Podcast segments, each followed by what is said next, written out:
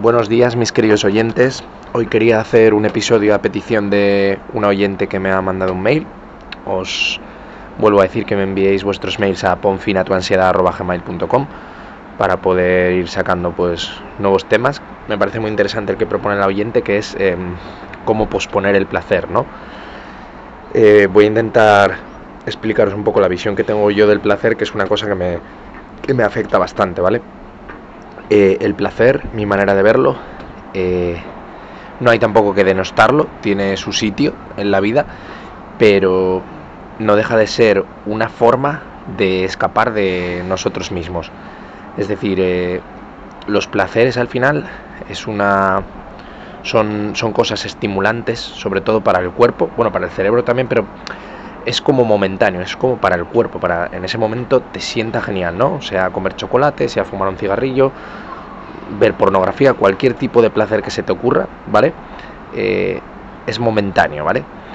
Y sienta muy bien, pero eh, trae consigo pues problemas o dificultades que voy a recalcarlos porque hay gente que a veces no los ve, que no se da cuenta de esos problemas, ¿vale? Eh, el principal problema para mí es que genera ansiedad. Eh, ¿Por qué genera ansiedad? Porque eh, el placer, como ya lo dije en otros episodios, como libera dopamina, pues eh, nuestro cerebro asocia determinadas acciones a esa liberación de dopamina y nos las pide, por así decirlo. Nuestro, nuestro cerebro nos pide que las llevemos a cabo porque, porque necesita esa dosis, ¿no? Eh, entonces, ¿qué pasa? Que cuando tenemos muchos placeres y tenemos que hacer primero un análisis de todos los placeres que tenemos, que son muchísimos. El primero, el teléfono móvil. No deja de ser un estímulo que funciona como un placer, porque nos sienta bien ver vídeos, las imágenes. Es, un placer. Eh, el café, otro. El tabaco, otro. La pornografía, otro. Eh, hay muchísimos placeres que, no somos conscientes criticar incluso puede llegar a ser un placer, que, nos sienta bien criticar a los demás. Eh, muchos, hay muchísimos, pero tenemos que, tenemos que pensar cuáles son, ¿vale? Eh, ¿Qué pasa? Que cuando tenemos muchos placeres, al final nuestro cerebro nos vienen pensamientos pidiéndolo. Es decir, pues el que ve pornografía le vienen imágenes sexuales diciendo estoy a un paso de darme placer a mí mismo, de coger el móvil y ver un vídeo, o de, o si fumamos tabaco, pues de, salir y echar un cigarro. Entonces, esos pensamientos, eh, si tienes muchos placeres, estás todo el día con esos pensamientos en la cabeza. Voy a bajar y comprarme un Kit Kat, voy a fumarme un cigarrillo, voy a hacer esto, voy a hacer lo otro. Y lo que te hacen es, el punto primero negativo del placer, en mi opinión, te descentran de la realidad, te descentran del presente. Es decir, intentas disfrutar un día por lo que es, un día con un paseo, un lo que sea, y tienes todos esos placeres interponiéndose como una barrera entre, entre ti y la realidad. Es decir, estás con los amigos y ni les estás escuchando porque estás pensando en mirar el móvil, estás pensando en tomarte una copa, en fumar un cigarrillo, etc. Entonces el primer punto negativo del placer es que te desconcentra de la realidad. Luego el placer en exceso también te, te satura la mente. Es decir, cuando estás un día entregado en desenfreno al placer, sea una noche de vicio, sea un uso desmedido del móvil, etcétera, acabas totalmente saturado y desconectado de la realidad, estás como sedado, que ese sería otro punto negativo. Eh, y el, tercer punto negativo para mí del placer es que pierde su significado, es decir, la, buena sensación que te produce el placer en tu cuerpo, eh, ya lo dije en otros episodios, tiene, tiene rendimientos decrecientes, es decir, nunca es lo mismo la primera vez que comes sushi o la primera vez que, bueno, a veces no es la primera, es la segunda o la tercera cuando empiezas de verdad a disfrutar algo, porque las primeras veces es verdad que como es algo extraño, pues hay prejuicios y no estás totalmente conectado con, con la cosa en sí, pero bueno, la primera vez que disfrutas algo plenamente, sea la segunda o tercera vez que lo haces, eh, algunos puede ser la primera, algunos la quinta, me da igual, pero esa sensación, ese pico, es muy difícil de igualar. ¿Por qué? Porque tu cerebro es, algo nuevo lo que, está experimentando. Y entonces esa novedad es lo que te proporciona, aparte del placer en el cuerpo, el placer más dentro de decir, wow, ¿qué, es esto nuevo que estoy descubriendo? ¿no? Eh, ¿Y qué pasa? Que cuando empezamos a hacer un uso continuado del placer, lo volvemos como algo monótono y pierde intensidad, ¿no? Ya, pues si bebemos cerveza todos los días y demás, es algo como incluido, que damos por sentado. Y que no trae prácticamente beneficios, porque te satisface un poquito, mínimamente, y sí que trae, pues, eh, problemas como los que he anteriormente, ¿no? Que, pues, que te, hace que te vienen pensamientos y te distraen de la realidad para, ir a, por el placer. Hay tema también de dinero, que los placeres también cuestan dinero y el dinero es tiempo y como hemos dicho en otros episodios, pues el tiempo es algo que no que es limitado y que no se puede recuperar y eh, es algo cortoplacista que no y realmente las cosas en la vida que más nos aportan o que más que más las cosas que más te aportan en tu vida normalmente no son las cosas fáciles o, las cosas del corto plazo suelen ser cosas en el largo plazo. El orgullo que sientes de, tener una familia que te quiere una pareja un, un, un, trabajo que has conseguido desarrollarte en él no son las cosas eh, fáciles, ¿no? Y lo, puedes ver con, mil ejemplos, ¿no? De si tienes una situación fácil o un poco más complicada, lo que te aporta a ti, a, tu persona, lo, que es más complicado frente a lo fácil, ¿no?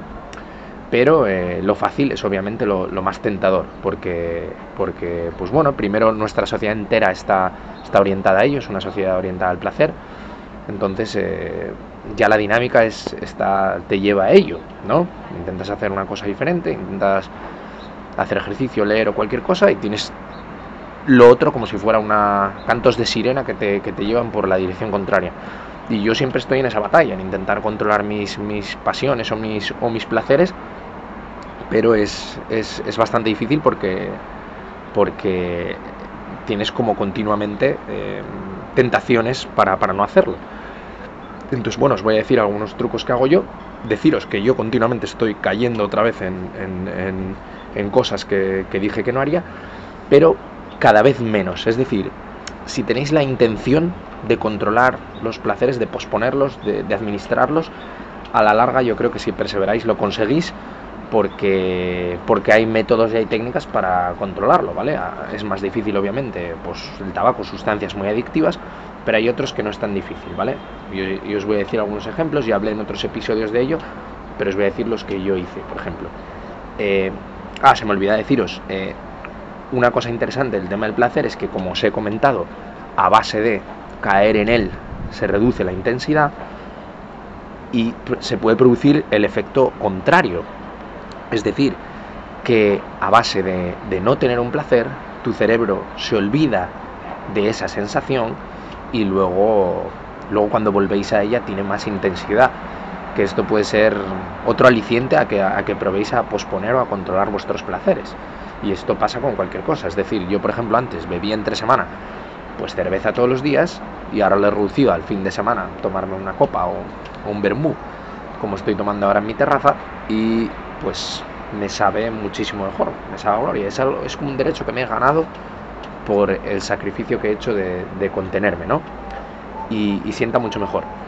Y, tiene muchas otras ventajas, pues que tienes la mente más despejada, estás más concentrado en las cosas que haces, tienes más tiempo porque todas, todas esas, esas tardes que te tiras mm, volcado en el placer, pues pues tirarlas en algo que pueda ser más, más productivo para ti en el largo plazo, que es lo que va a hacer que al final tú te encuentres en paz y bien contigo mismo. Y teniendo claro un poco esto, lo difícil es cómo lo llevo a cabo.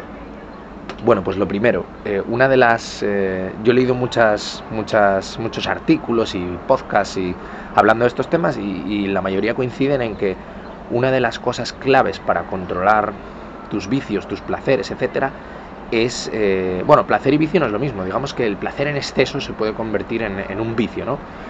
Em, y la, una de las mejores maneras de controlar esto es em, no creando o evitando el contacto, evitando la fricción, que dice mucho este término fricción, a mí me gusta también decir exposición, ¿no? Reduciendo la exposición a ese placer, ¿no? Es decir, por ejemplo, pues si, si tú pecas de comer dulces o, o cosas saladas o es un ejemplo tonto, pero es para que veáis cómo funciona. Eh, lo primero es no comprarlo y no tenerlo a mano. Si pecáis de que cogéis el móvil todo el día, pues igual lo que tenéis que hacer es apartarlo y dejarlo en otra habitación diferente. Porque alucináis la diferencia que hace eso. ¿Por qué? Porque ya tenéis que hacer una acción intermedia, que es me levanto, abro el cuarto y cojo el móvil. O bajo a la tienda de abajo, compro dulces para luego comérmelos.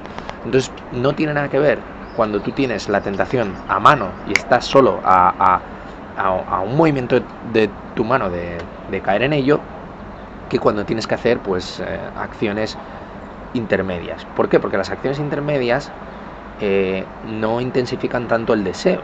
Es decir, tú por ejemplo tienes el deseo de, vamos a seguir con el mismo ejemplo de comer, porque es el que de hecho me puso la, oyente. Eh, comer dulce, por ejemplo.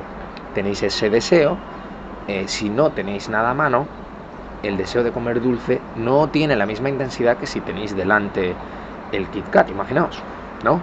Entonces es fundamental cuando sois más conscientes, más dueños de vosotros mismos, cuando estéis en el supermercado, decir no voy a comprar, no compráis y luego cuando os viene ese deseo, no sencillamente como os requiere un trabajo previo, ahí es más fácil controlar y decir no lo voy a hacer, ¿vale?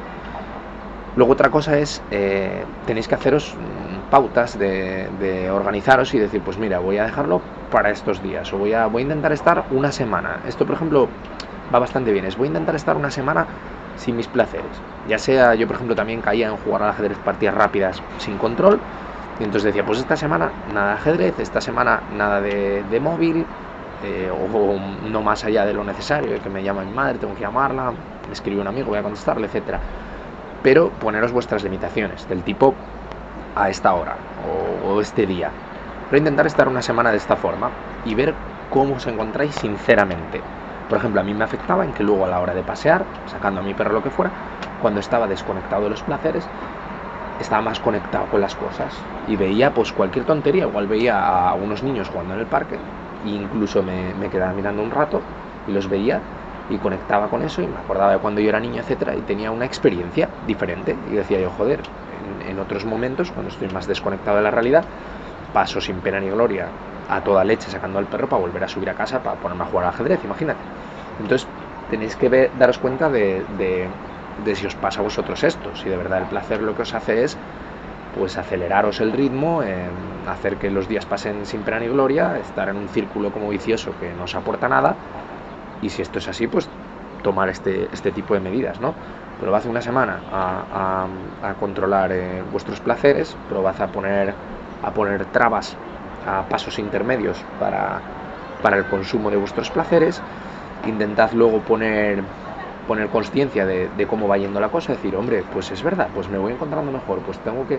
Esto ya es fundamental, porque en el momento en que os deis cuenta, luego aunque caigáis otra vez, seguro que volveréis a intentarlo. Y luego volveréis a intentarlo, intentaréis buscar nuevos métodos, pero volveréis a intentarlo, porque os habréis dado cuenta de que, de que es el, camino a seguir, ¿vale? Todo esto depende de muchas cosas, depende de vuestra fuerza de voluntad, de lo comprometidos que estéis, etcétera. Pero si de verdad queréis, pues hay, hay métodos.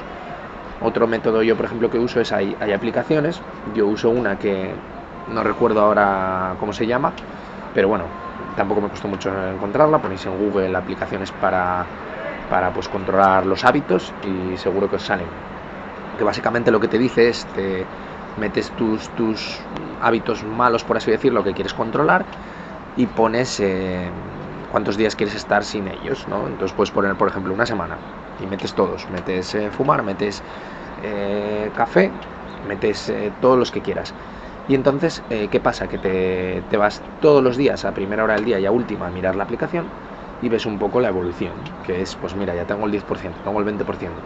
¿Qué pasa? Que si, si caes en el placer, tienes que resetearlo y ponerlo a cero. Y este paso también es importante, porque lo que te hace es, eh, digamos, es una dosis de realidad de que, estás fallando en un propósito que, tú querías hacer. Digamos que es lo que antes podía ser una vaga idea de tengo que dejar de hacer esto, a me he comprometido a hacerlo y estoy fallando. Y esto es, bastante, bastante diferente, porque, porque parece como que os, está dando información sobre vosotros, sobre sobre más partes de vosotros que nos gustan, es de que no tengo fuerza de voluntad, de que no me comprometo, etcétera, y eso bien orientado, no de una manera negativa, de soy un desastre, etcétera, bien orientado con pensamientos positivos del tipo eh, pues la próxima vez lo haré mejor, etcétera. Ahora ya, ya verás cómo lo voy a hacer bien, etcétera. Eh, eso es lo que os va a hacer que perseveréis, que sigáis, porque tiene que haber cierta organización en ello, porque he conocido a mucha gente que dice voy a intentar hacer esto, pero con dudas ya, como una idea muy vaga, no sale bien se buscan excusas, pues mira, no, es que ahora mismo no me apetece en este momento. Y entonces no, no va a ningún lado eso. Entonces es fundamental que primero que penséis qué placeres os pueden hacer daño, porque yo en mi análisis había algunos que pensaban que me hacían daño y tampoco me hacían tanto daño, y otros sí que decía yo, esto me desconecta totalmente de la realidad. A mí el tema de, pues el ajedrez del móvil, de tal, me desconecta muchísimo, porque no sé, las pantallas me, me, aceleran, me estresan y me desconectan muchísimo. Entonces ahí sí que sí que tomé más responsabilidad que con otras cosas que, pues por ejemplo, el, el, alcohol, pues lo tomo los fines de semana porque realmente en ese punto de tomarme una copa el fin de semana no veo que me haga ningún daño y sí que eh, tiene sentido ese placer, porque en ese momento lo disfruto. Entonces tenéis que conoceros un poco vosotros mismos, hacer un análisis de los placeres que tenéis y pensar cuáles os hacen más daño, cuáles os desconectan más de la realidad. Pensad antes del placer y después del placer cuáles os han afectado más en el estado, de cuáles os arrepentís más de haber hecho. Y esos son, les ponéis el foco, los etiquetáis como hábitos malos que debo controlar una vez que tenéis claro los hábitos que, debéis controlar, pues eh, volviendo a lo que os he dicho anteriormente, intentáis pensar qué trabas ponéis poner para, no hacerlo, intentáis ver qué cosas os pueden motivar a, a, llevar a cabo esa, esa abstinencia, ¿no? Y em, después, eh, cuando vayáis viendo los resultados, pues tenéis que retroalimentar ir metiendo creencias positivas del tipo me está sintiendo bien, bien esto.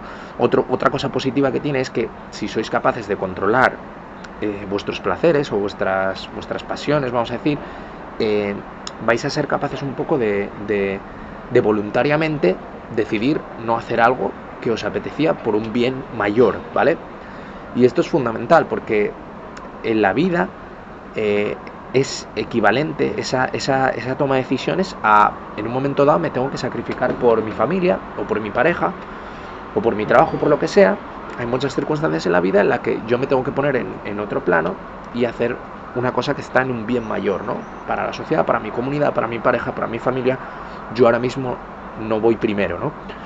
Y eso es bonito y no tiene nada de malo, eso es amor, eso os va a ayudar a crecer como personas y, qué pasa? Que si sois personas que estáis muy dados a dejaros por vuestras a, a dejaros a vuestras pasiones o a vuestros, a vuestros placeres, etcétera, es más difícil que podáis luego tomar esas decisiones porque eh, vais a tener el cerebro programado para, para, hacer lo contrario. Es decir, tenéis el cerebro programado para hacer lo que os apetece, lo hacéis. Entonces, si lo que me apetece es quedarme este fin de semana aquí en Madrid, imagínate, y tenéis que ir a, a vuestra ciudad y sois de otra parte, porque yo que sé, porque es el cumpleaños de vuestra, de vuestra prima, yo que sé, cualquier compromiso familiar que, que sintáis que, que, deberíais hacerlo, pero, pero que no os apetece nada, pues ahí es más fácil que podáis hacerlo eh, si no estáis, si controláis un poco vuestros, vuestros placeres.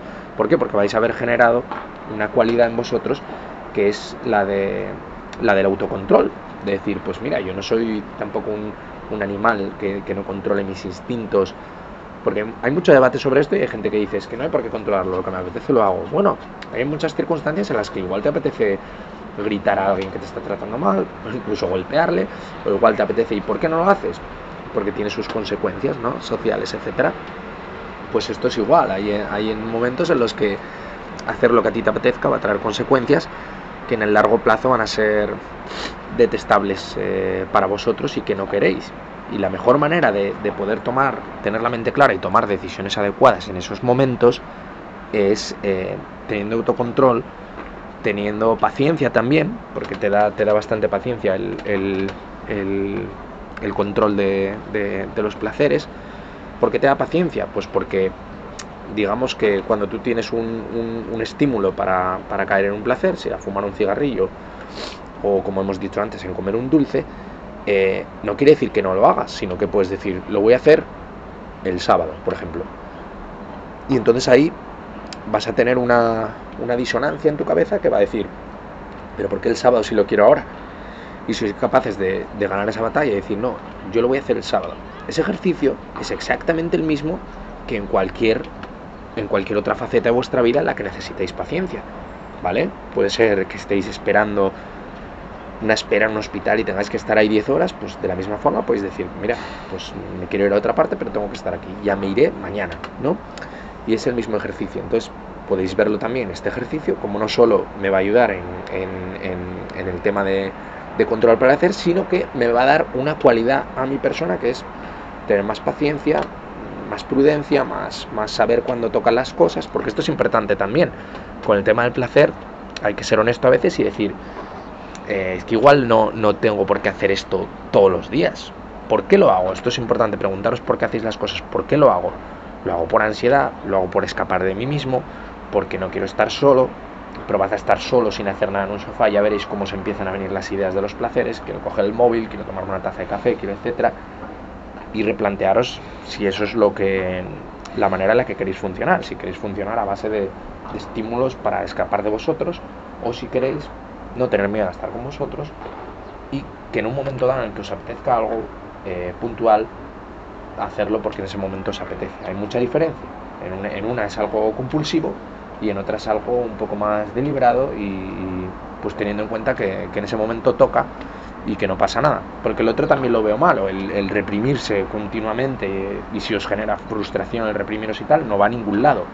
Esto tiene que hacerse de una manera positiva, es decir, que, seáis capaces de a través de, de, posponer o suprimir placeres o, o administrarlos, eh, que seáis capaces de ver lo bueno que hay en ello y que al ver esa verdad de que es bueno para vosotros, ya se reduzca la intensidad del deseo de tener esos placeres. Y esto pasa y funciona si estáis muy atentos y sois capaces de ver ese hilo. Es decir, por ejemplo, si yo a mí me sienta muy mal jugar al ajedrez me arrepiento cada vez que juego eh, compulsivamente durante dos horas sin parar y acabo agotado y luego no, no, no rindo para otras cosas ni para mantener una conversación, etcétera. Si yo soy capaz de darme cuenta de que eso me hace mal y en cambio estoy una semana sin hacerlo y me encuentro bien, luego no voy a tener tanto deseo de hacerlo, porque voy a asociar algo negativo a hacerlo. Voy a decir, quiero hacerlo para luego estar otra vez mal, ¿vale? Entonces esto es fundamental. Repasando un poco y para, para concluir el, episodio, lo que, lo que habría que hacer es primero hacer un poco análisis de, los placeres que yo, que yo demando todos los días, eh, pensar cuáles son los que de verdad me hacen más daño. Una vez que los tienes localizados, intentar poner ciertas trabas o barreras al acceso de los mismos para, pues para dificultar un poco el recaer en ellos, a través de la abstinencia durante varios días, ir viendo si tenéis progresos o no. Si los tenéis, tratad de prestar atención, intentar meter creencias positivas de eso, ¿vale? Estoy mejorando, estoy mejor con esto. Meter creencias negativas de ese placer, es decir, si vuelvo a caer en esto voy a estar mal, yo no quiero estar mal, etcétera.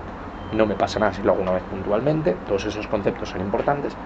Y luego cuando os venga el deseo de hacerlo, aparte de que vais a tener una barrera para conseguirlo, aún así hay que estar atentos porque la barrera se salta. Yo tengo veces de bajar pues a las 10 de la noche a comprar una bolsa de patatas y una cerveza si, me daba muy fuerte el, el, deseo. Pero lo que tenéis que hacer es controlarlo y en vez de dejaros llevar por ese, por ese impulso, decir, ¿lo hago o no lo hago? ¿no? Y si no lo hago, ¿cómo me voy a sentir? Y muchas veces, la mayoría de las veces no lo vais a hacer. Yo ahora igual caigo, pues de cada 10 caigo una. Y antes caía de cada 10, 9, porque no tenía ese tope, porque me justificaba. Decía, no pasa absolutamente nada, esto está bien. Pero en el fondo tenía un run run como diciendo, yo creo que no está del todo bien. Pero como no era 100% honesto y me justificaba, eh, no, no funcionaba, eh, no, no, tenía barrera realmente. O sea que lo, primero es la honestidad, es, es, es, que veáis lo que os hace mal, que aceptéis, esto me hace mal, seáis sinceros con vosotros mismos, tengo que tomar responsabilidad, tengo que cambiar, pongo barreras, cuando me viene el deseo, pongo este tipo de preguntas, lo hago no lo hago, qué quiero hacer, y luego así cuando caigáis, tampoco castigaros, sencillamente pensar y decir, me ha compensado esto, o quiero volver por la otra vía, y volvéis por la otra vía al día siguiente. Y seguro que volvéis más fuertes y mejor porque querréis eh, demostraros a vosotros mismos que sois capaces.